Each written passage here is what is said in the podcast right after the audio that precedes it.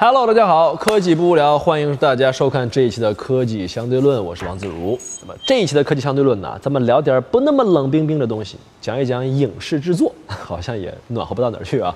现在这个影视制作呢，其实已经呃非常的成熟了，制作流程上和这种工业级的分工都已经非常的呃非常的细致了。那么我们在荧幕上看到的什么这个虫子啊，那个怪物啊，当然都是由这些工作人员一点一点在电脑上做出来的。他们是怎么被这些电影的制作人员给整出来的呢？所以一说到这个问题的话呢，呃，很多小朋友可能会比较比较这个聪明啊，说这是动作捕捉做的啊，没错是，但是呢，请大家不要剥夺我装逼的权利啊，还是给我 一点点讲的这个机会。我第一次知道动作捕捉，应该是我高中的时候。呃，零一年前后吧，那个时候呢，那个迈克尔·杰克逊啊，Michael Jackson 做了一个非常著名的 MV，叫做《Ghost》，我相信应该很多八零后都看过，号称是当时世界上最长的 MV，而且在现在看来的话，叫做什么？一个四十分钟长的短电影啊，啊，还是有情节的啊。那么里面有一个动作，歘，这个老头儿把自己的这个皮给撕了，然后变成了一个骷髅骨骼，这个骷髅骨骼呢还能跳杰克逊的舞，而且那风格、那细节简直传神极了啊！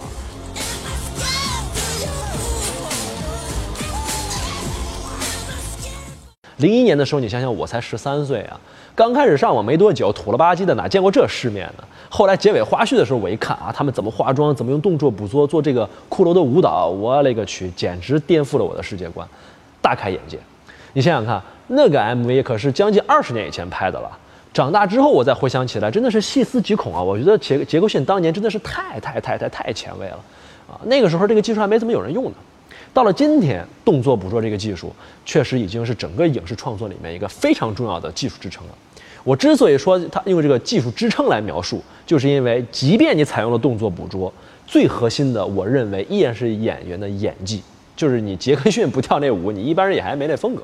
所以说，动作捕捉只是传达或者说尽量还原表演的一种方式，但是它就带来了更大的创作空间。OK，所以这种技术呢，它不是用相机去真实的记录你的影像。而是让你先穿上紧身衣，跟个泥鳅似的啊，然后呢，在你的关节和各个地方放上很多的传感器 （sensor），然后通过记录传感器上的位置信息，来在电脑上还原你的动作啊，而且通常呢还得搭配绿幕，对吧？也就是我们说的，你演戏的时候看不到布景啊，你还得呃，你也不知道自己会在一个什么样的画面里边，基本上靠脑补去演戏，而且呢还得要求你很入戏、很投入，对吧？这真不是一般人能干的。所以也就导致啊，在动作捕捉刚刚进入电影行业的时候，其实引发了很多演员的恐慌和抵制。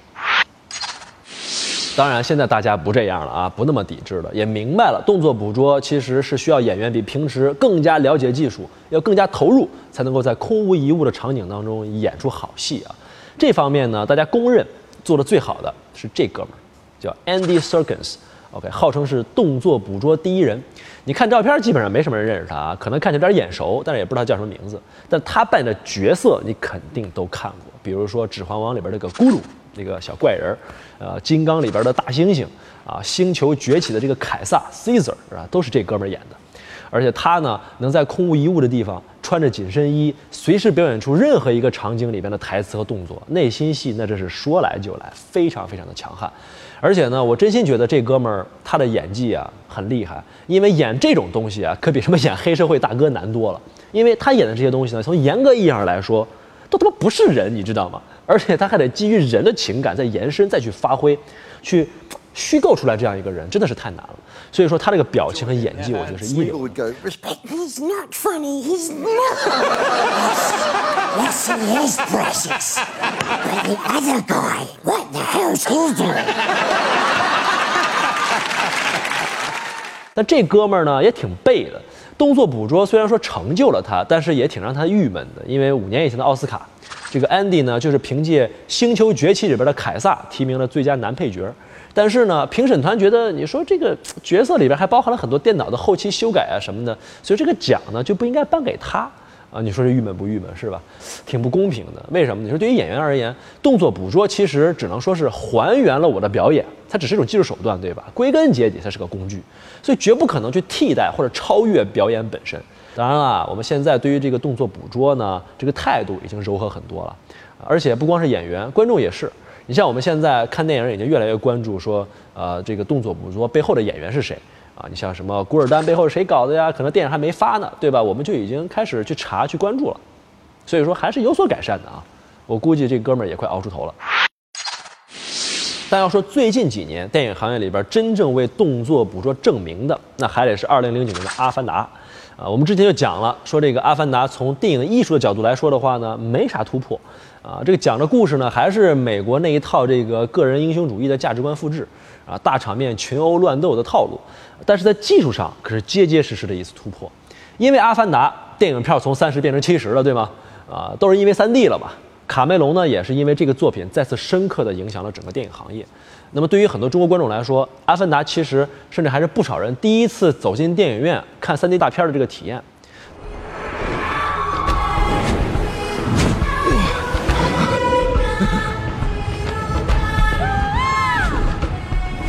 如果你去看看零九年的新闻，你会发现，《阿凡达》耗资3.5亿美元的制作花费，其实。就直接让它成为了当年史上最贵的电影制作了，基本上这些钱都花在什么地方？都是这些特效啊！卡梅隆果然是名副其实的烧钱大王啊！因为我们讲说在卡梅隆制作之初啊，他压根儿就没打算用动作捕捉，因为他的目标最初是希望全部做一个由电脑生成的电影，这是他当时在泰坦尼克时代的一个梦想。所以说他的首选应该是 3D 建模，但是后来发现 3D 建模建出来这帮小蓝人一个个都跟鬼似的，你知道吗？不仅看起来非常的僵硬，而且还有点恐怖啊。所以根本达不到那种所谓真人惟妙惟肖的感觉，但是呢，他也没放弃啊，继续烧钱，继续尝试，继续烧钱，继续尝试，都快赶上爱迪生发明灯泡了，特别执着啊。后来有一天试到了动作捕捉，哎，感觉效果非常好，这演员脸上这种微妙的动作啊，眉头啊，抽动鼻子，眼睛一撇，舌头下巴这种东西，展现的都栩栩如生。所以我们刚才看到那个视频前面有一个支架，而那个位置放的可不是麦克风。啊，那是专门用来记录演员面部表情的摄像头啊，演员脸上还都画着小点儿呢。然后这个摄像头呢被固定在你的正前方，所以即便他们在打呀、跳跃呀，面部的细节也是完全可以被捕捉得到，并且几乎可以实时的转化成这个 CG 的效果。所以毫不夸张地说啊，演员的百分之九十五的表演几乎都可以被完美的复制运用到这个动画角色身上，所以看起来才导致它和真人没什么区别，非常的逼真。有的哥们儿可能就要问了：为毛卡梅隆非得把这小蓝人做的跟人似的那么像啊？他本来就是外星生物啊，对吧？长得不像人也很正常。其实说的也有道理。你说动作僵硬一点，没准还更像外星人呢，是吧？啊，那当然这个问题的答案呢，他不这么做肯定是有他不这么做道理啊。答案就叫做恐怖谷效应。所以我们先来看一个绝对的反例啊。大家看到这段魔性的 MV 啊，简直潮到爆啊！这个带引号的。技术水平简直直逼我有一个同学学了五年动画，这个其实就是用动作捕捉加 3D 建模做出来的一段动画，只不过呢，制作的年代是一九八九年。虽然这么比有点欺负人啊，但是我一点都不骗你，我第一次看着的时候，我心里还是咯噔一下，觉得挺恐怖的，但是又觉得很魔性，欲罢不能，对吧？你就特别想仔细的看它到底哪儿恐怖。后来我来判定啊，即使啊这个 这女的没掉头，没有七窍流血，我也依然觉得挺吓人的。啊，反正要是她演一电影，我肯定是没心情关心情节，光想吐槽她了。这什么意思呢？你反观《阿凡达》里边这个小蓝人儿，对吧？你说除了他皮肤是蓝色的，他动作、长相和那些深情的那种表情啊，都非常的自然。我一点都不觉得他恐怖，甚至觉得可能还挺美、挺可爱的，对吧？所以这种天然的情感上的这种反应，你看似好像是非理性的，好像是天然的，但其实啊，我跟你讲，这里边是有理论可以追寻的。十九世纪初的时候，日本有一个机器人学家叫做森正弘，OK，和这个弗洛伊德，他们俩都在探讨过这个现象，最终写了一个叫做恐怖谷的理论来解释它。怎么解释的呢？比如说，当你制作一个形象的时候，咱们说啊，这是拟人逼真的终极程度，OK，在这边，和人要一模一样才能到达这儿，对吧？嗯，这是你的起点，OK，也就是说，这在这个位置的时候，你还不是特别像人，但是随着你呃非常逼真的逼近真人的时候。OK，你不断向真人靠近的时候，人们对于这个好感度会不断的上升。OK，你比如毛绒娃娃，比如你的逼真程度达到了百分之五六十，到中间这的时候，大家就说哎，挺可爱的，一点也不恐怖，对吧？因为它鼻子、眼睛什么都有，看起来还挺逼真的。但是如果说在这种程度下，你再让它进一步，让它有皮肤、有毛孔，而且摸起来还真的跟人一样，还不是布的，达到这个百分之七八十的这个拟人程度，啊，你说这恐怖不恐怖？那明明就变成一个死尸了，好吗？但是你要。冷静的想一想，他如果有了皮肤的毛孔，理论上他实际上是更接近真人了，对吧？不是更好吗？但是从人的实际感受来看，从我刚才描绘那个场景来看的话，人立马就会觉得很恐怖。啊然后在这个时候，这个人的好感就会断崖式的下跌，OK，因为他太接近人了。这个时候，如果你再往前走，再逼真一点，比如说你达到了百分之九十五以上的逼真程度，哎，我们这个好感程度反而会慢慢慢慢上升。OK，你比如说蜡像，因为蜡像就真的是太逼真了，几乎接近人可能百分之九十九的逼真程度，我们的好感程度就立刻回升了。所以这个轨迹，你看飞上来，歘的下去，呈形成了一个深深的低谷，这就所谓的恐怖谷。OK，那么你想创造一个任何一个形象的话，你最忌讳的就是逼真程度刚好七八十、八九十这块掉在谷里边。OK，所以你只有达到了百分之九十八、九十九，皮肤真正逼真了，OK，那才行。或者是你干脆就卡通化，切记站在中间八九十的骑墙。OK，所以刚才咱们看那个那个跳舞的那个妹子啊，她就是刚刚好掉在了这个恐怖谷里边，当不当正不正的，所以你才害怕她。所以说卡梅隆去做阿凡达的时候，他把人还原到百分之九十，那是绝对不行的，你掉到正中间了，对吧？那还在恐怖谷谷底趴着呢。万里长征真正决胜负的地方在九十八、九十九之间，所以它必须极致啊，所以我们才有可能不去排斥这个角色，所以你才能够去欣赏这个演员的表演呢，否则就一直出戏，对吧？一直干他怎么长得这么丑，对吧？所以这个呢，一直影响在这个这个影视行业里边影响非常深远的，所以整个影视行业当中是把做人脸当做圣杯一样去供着，因为它是最难的。如果你喜欢我们的节目，可以在爱奇艺搜索“科技相对论”订阅我们，或是扫描屏幕上方的二维码关注“科技相对论”微信公众账号来和自如进行互动。我们会在这里推送科技人文的新鲜资讯，还会不定期举办科技大咖语音公开课哦。科技不无聊，快来加入我们吧！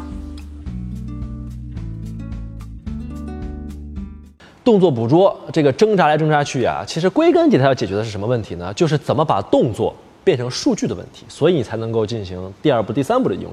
所以它的发展和突破，除了方向找对了，和传感器本身的高速发展和突破也是密不可分的。所以你看，当时呃这种用角度传感器来做动作捕捉的时候，还是很原始的，它体积特别大，对吧？所以那个时候看起来都好像穿了一个机械式的这个盔甲一样。还以为是这个机械外骨骼呢。这套装置往身上一穿的话，电脑呢还只能识别出一个像火柴盒一样的动作，你就别提精确度了，而且还限制了你的这个自由度啊。那么更别提我们说的精细的什么眉毛、眼睛这些表情的这些捕捉还做不到。所以那个时候啊，动作捕捉基本只解决了一个效率的问题，对于效果的问题还是无能为力的。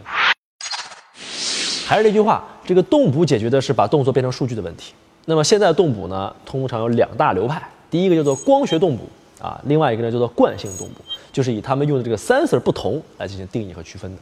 首先，我们来说说这个发展比较早的叫做光学动捕啊。光学动捕呢，你要想提它，你就不得不提一个后期制作行业里边的大标杆——工业光魔。OK，零三年的时候，《加勒比海盗》第一集横空出世，结尾的时候有一段非常好看的戏啊，就是 Sparrow 这个船长和一堆的水手，一会儿骷髅，一会儿变成真人，一会儿骷髅，一会儿真人在那打，对吧？你想想，那是十五年以前的，他们是怎么做的呢？Couldn't resist, mate。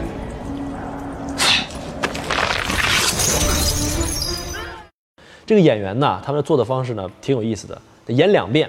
第一遍呢，就是在片场里边现场表演，咔咔咔打；第二遍呢，就是去专门的这个动作捕捉室里边去拍。而且呢，演员呢，这回就得换上那种秋裤去演了，里边有好多这种数据点，对吧？也没有办法看到自己对面那个人那个骷髅到底是谁，就只能尽可能的把第一遍里边那个东西再模仿一遍。OK，然后工业光魔呢收集了这些数据之后，再把每个演员的这个表演和这个骷髅呢对应上啊，这个骷髅就动起来了啊。所以演员之所以要先演一遍，主要是因为当时那个啊这个光学的这个动作捕捉技术啊，必须要在光线比较好的情况之下才能够稳定的工作。啊，所以说你必须得先演一遍，再重新复制一遍采集数据。后来工业光魔还发明出来了一个在片场就对光线要求不那么严格的那个捕捉捕捉系统啊，在一零年还得了奥斯卡的这个技术创新的这种成就奖。那么光学动捕呢，它的出发点就是啊，要用大量的这种电脑的图像处理能力。啊，基于这种图像捕捉呢，有一个问题就是什么呢？就是它造价很昂贵，这种叫做光学动捕，而且系统呢也比较复杂。就是说你出去拍个这个东西呢，得好多好多东西啊，而且用用的这一套设备起码得百万起，上不封顶，非常贵啊。而且呢，呃，你还可以无限制的上面加摄像头，这个成本就非常高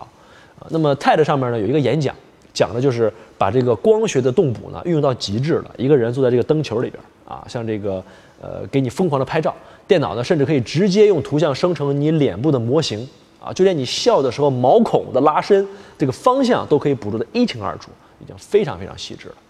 当然啦，他演讲里边这套昂贵的设备很明显不是哪个剧组用得起的。但是让我真正觉得，有一天如果光学捕捉成熟的标志，那就应该是它稳定的并且便宜的下放到消费级别里面。它到目前为止还基本上属于那种专业级别的使用啊。我不知道大家记不记得早年有一个微软的 Connect，一个一个这个动作捕捉的游戏的平台，也算是光学动捕的一个技术下放。所以你看到它虽然呃在我们民用的这种级别里看已经很精确了啊，但是还没有电影级别里边说那么惟妙惟肖的，就说可以记录你的呃表情啊一点点的东西，因为毕竟你玩的时候你身上也没有点小点儿嘛，对吧？所以它精确性确实跟专业比还差一些。但即便是这样，它也带来一些颠覆式游戏体验。五年以前有个小黑客啊，他破解这 Connect，后来自己还在这个 3D Max 里边玩起了这个动作捕捉，就是一个特别酷的事儿。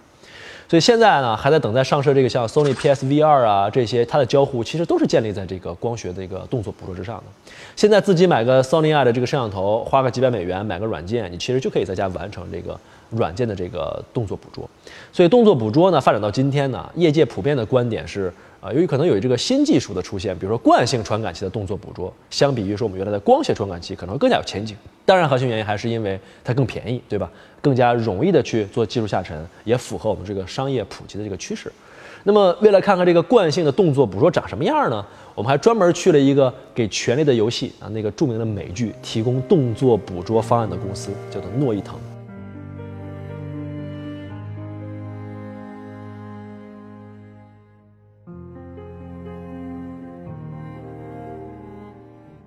OK，先给大家来看一看我们体验的短片儿啊。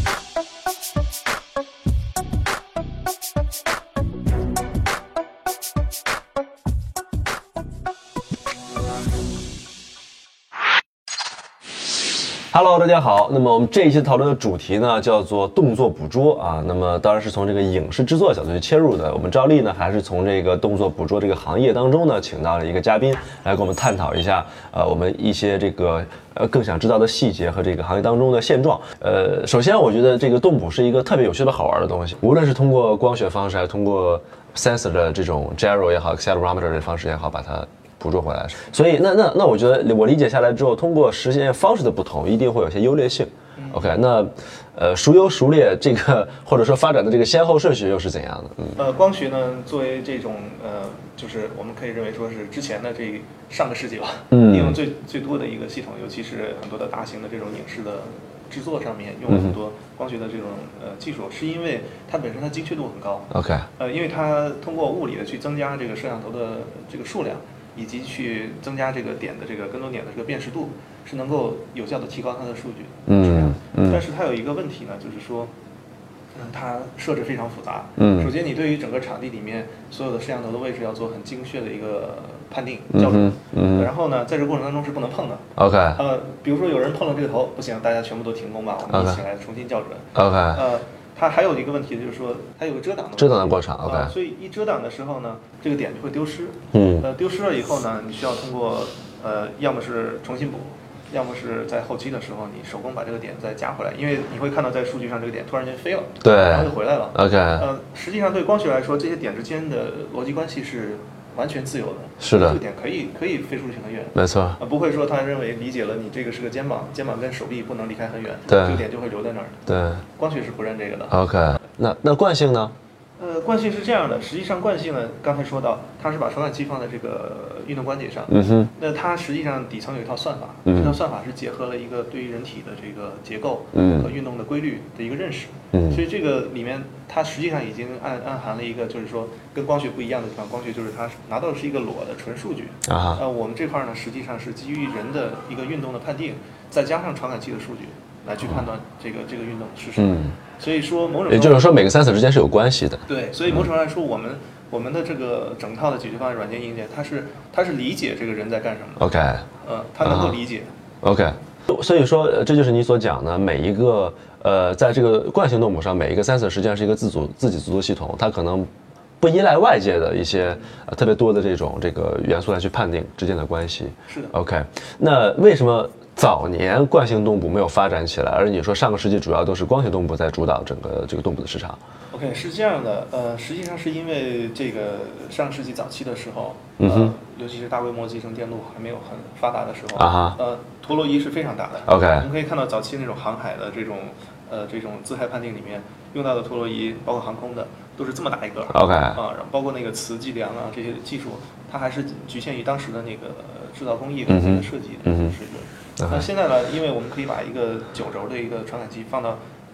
不到指甲盖儿那么大的一个小的这个嗯这个晶片里面，嗯芯片里面，嗯嗯这芯片的整个能耗各方面都已经非常小。你看，像我们这个传感器非常非常小，嗯哼。所以的话呢，使得这种技术成为一个可能。所以这是我们说的刚才呃我们所讲的一个关节上的一个传感器。对 OK，呃，那么我们就把它想办法固定在身体的各个部分，通过这种绑带的方式，对吗？然后呢，除了这一部分以外，我理解应该还会有一个接受的东西吧，要不然它数据传到哪里呢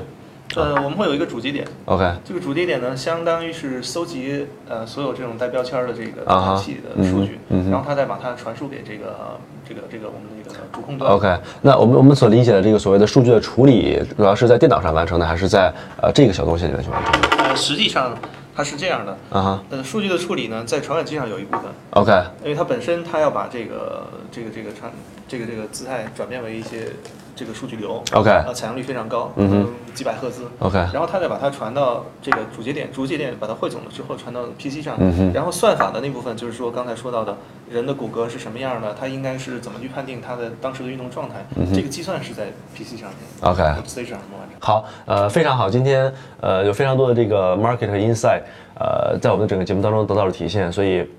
特别感谢啊、这个老邓在在我们的节目当中能够给我们普及这么多的知识啊，好，非常感谢，谢谢，谢谢，thank you。